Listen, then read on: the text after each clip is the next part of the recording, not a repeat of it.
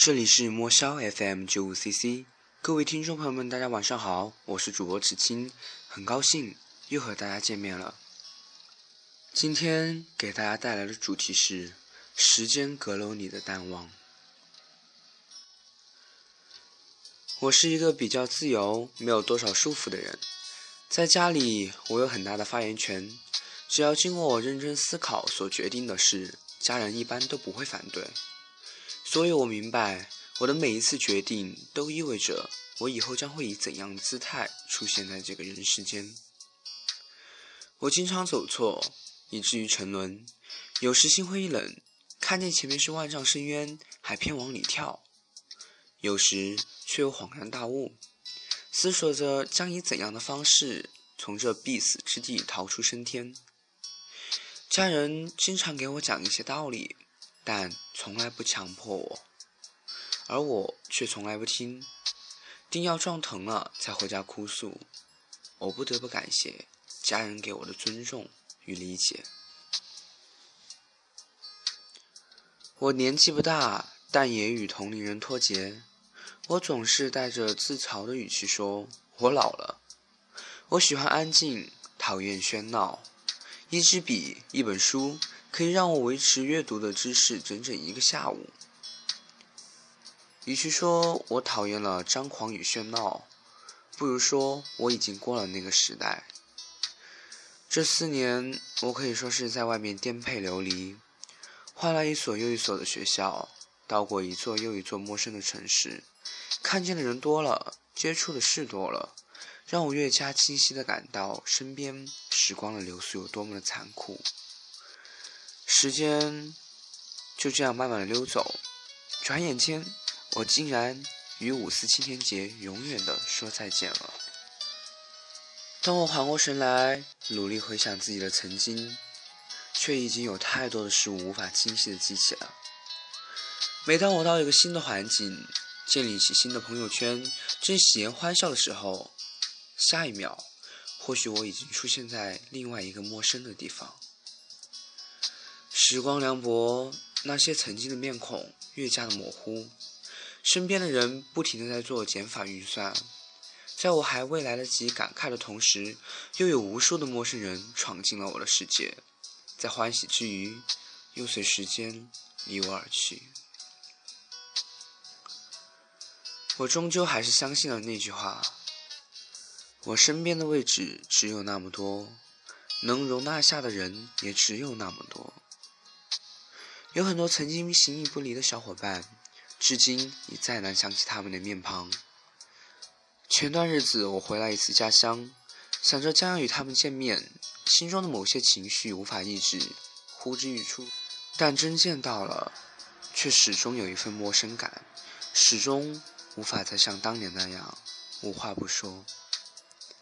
我们始终走上了彼此人生的平行线，注定没有终点，没有焦点，注定成为了曾经的旧影片，影带已早已残损不清，注定今后将再难以消除这一层隔膜。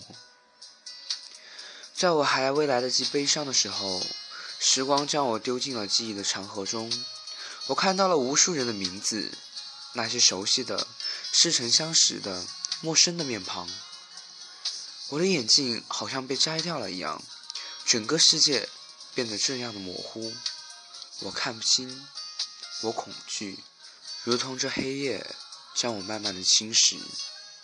随之而来的是一种深深的无力感与孤独的味道。有时我在不断的回忆曾经的欢笑与幸福，却总是无法清晰的看清记忆，就好像他们从来没有来过我的世界。原来，当我在回忆的阁楼中翻阅那些记录着记忆的书本，往往只有那些沉重痛苦的，能让你记忆犹新。就这样，有很长一段时间里，我像一个疯子一样，不停的搜寻记忆的碎片。却从来没有将那幅拼图还原。就这样，在那段日子里，好像整个世界都是那样的暗无天日。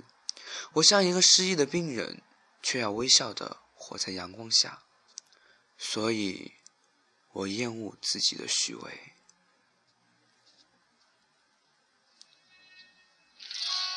今天我突然看到一句话：有时承认自己软弱，比强迫自己坚强更能认清自己。写着写着，不知不觉就用了这么长的篇幅写这个。停下笔，已经是九点整，最后一节晚自习了。大家都穿着校服，拿着笔刷题。我从来没有这么认真的想看清每一个人的模样，好像要将他们深深的印在心里。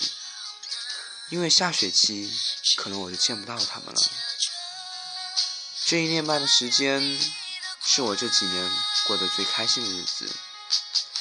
我没有忘记这里的一切，我没有忘记这里的初衷，我没有忘记来到这里的点滴，没有忘记他们。没有忘记他，我珍视这里的一切。